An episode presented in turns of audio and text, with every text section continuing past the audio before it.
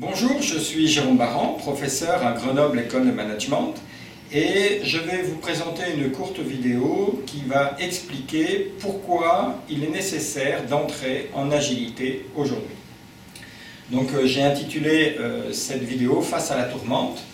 Alors euh, on va faire apparaître une première courbe qui raconte très rapidement l'histoire de la société de consommation. Après la révolution industrielle, on est entré dans des logiques de production en volume euh, de produits et nous avons vécu une époque très particulière qui s'est appelée les Trente Glorieuses, qui a commencé, admettons, vers 1945 pour se terminer vers 1975. Selon les époques et les pays, on peut situer cela à peu près comme ça. Et où on a vécu 30 années de croissance économique continue avec une relative stabilité politique, euh, économique, euh, des monnaies, etc. Et donc 30 années absolument exceptionnelles euh, durant lesquelles on a mis en place des mécanismes de succès dans les entreprises. Le mécanisme principal de succès dans les entreprises, c'est la fameuse courbe d'expérience qui donc relie le coût unitaire d'un bien au volume cumulé et qui montre que plus on produit en masse, moins ça coûte cher à l'unité. Et à prix relativement constant, eh bien, ça permet d'augmenter sa marge, sa profitabilité. Donc, ce mécanisme a très très bien fonctionné. Mais comme le montre l'image, cette croissance s'est atténuée. Et ça fait environ une vingtaine d'années. Donc, on va situer maintenant de 1975 à 1995 ça fait environ une vingtaine d'années que nous vivons une période relativement stable, avec de faibles croissances, voire pas de croissance, voire des croissances négatives. Et donc 20 ans durant lesquels le modèle économique précédent a tenté d'être maintenu, y compris, on va le voir dans un instant, avec des solutions qui ne sont pas si positives que cela. Et ce système, pour autant, ne redémarre pas. Alors notre pari est de dire que ben, probablement que ce système va continuer à diminuer.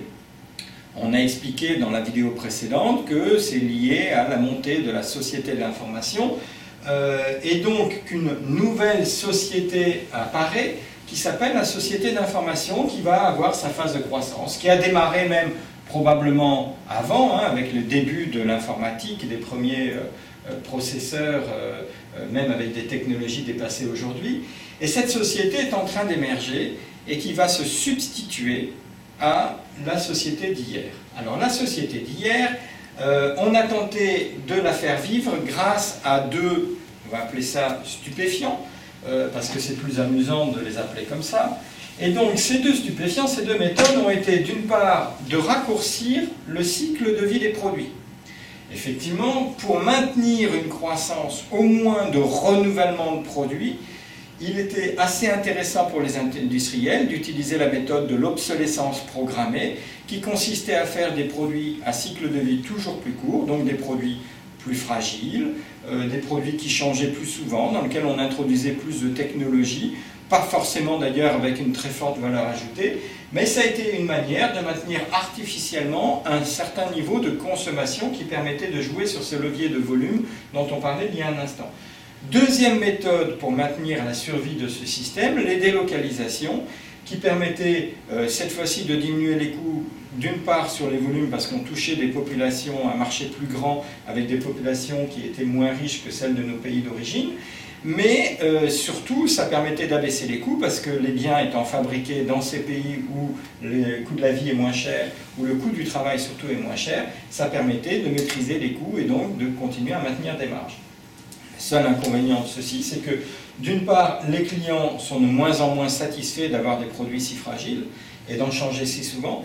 D'autre part, la délocalisation est un facteur d'appauvrissement de nos pays puisque nous tuons l'emploi chez nous et nous, nous faisons nous-mêmes une concurrence par des produits fabriqués dans d'autres pays qui reviennent chez nous beaucoup moins chers. Donc on se retrouve dans une situation un petit peu difficile à cause de cela et ça va sans doute accélérer la fin de cette société de consommation.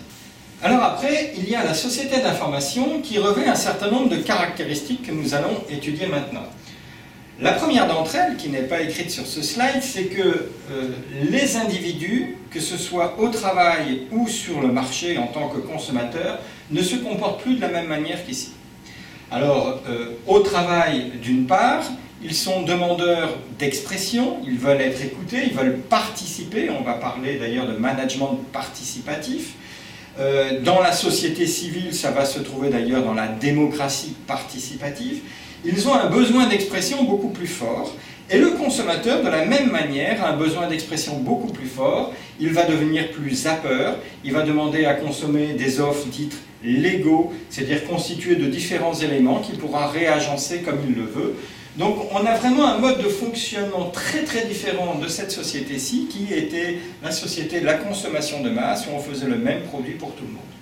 Donc là on voit déjà un très grand changement de comportement des individus et qui va être renforcé par cinq phénomènes que nous allons regarder maintenant. Le premier phénomène, pour moi le plus important, c'est le phénomène de la finitude.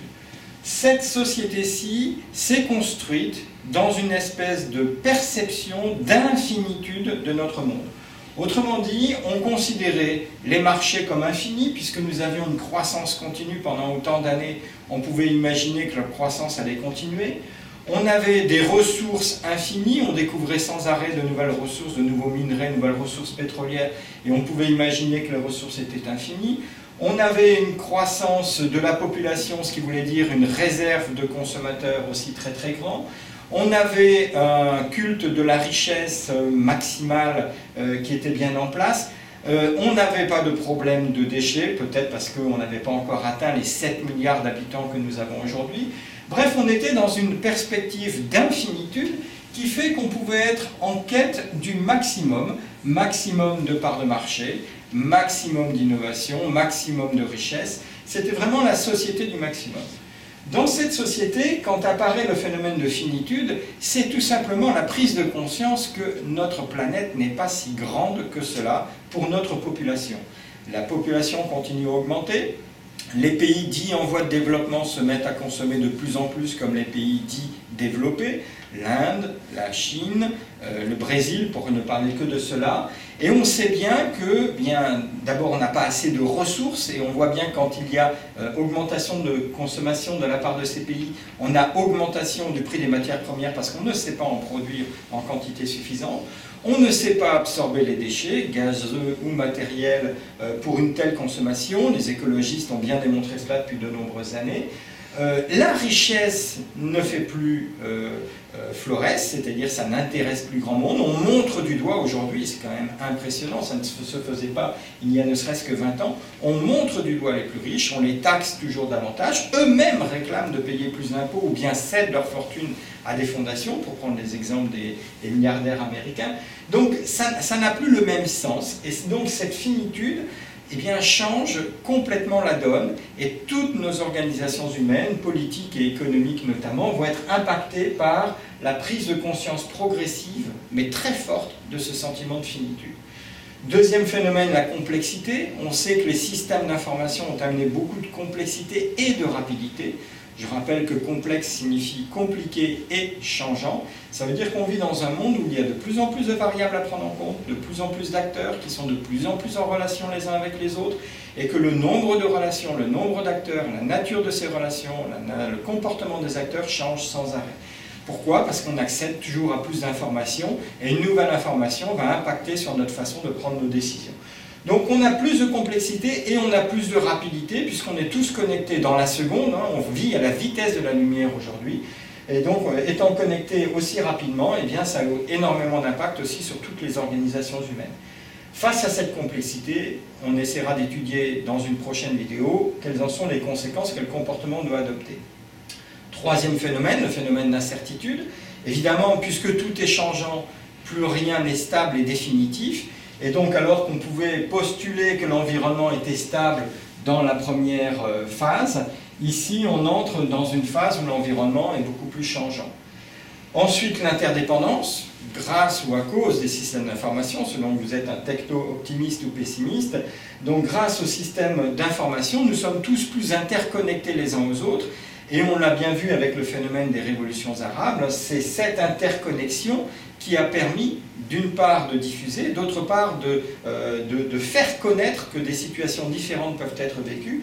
Et donc on fonctionne de plus en plus reliés les uns aux autres, euh, et ça va nous amener à développer une société de relations. Euh, d'ailleurs, ce que les marketeurs appellent marketing, vont, introduire le marketing relationnel, le marketing one-to-one. C'est cette relation qui s'impose dans tous nos fonctionnements.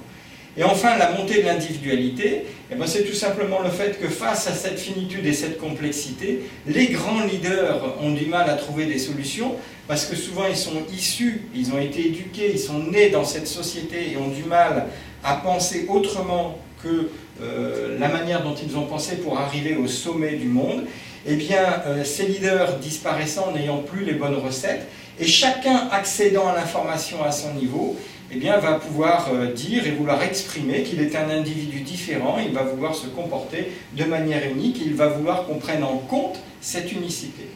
Ça veut dire donc que si on accepte cette émergence d'une nouvelle société avec ces caractéristiques, nous allons sortir d'une société du maximum pour aller probablement vers une société de l'optimum, c'est-à-dire une société de légitimité, une société où tout ce qui existe doit avoir un sens et contribuer à l'environnement et au système dans lequel il vit.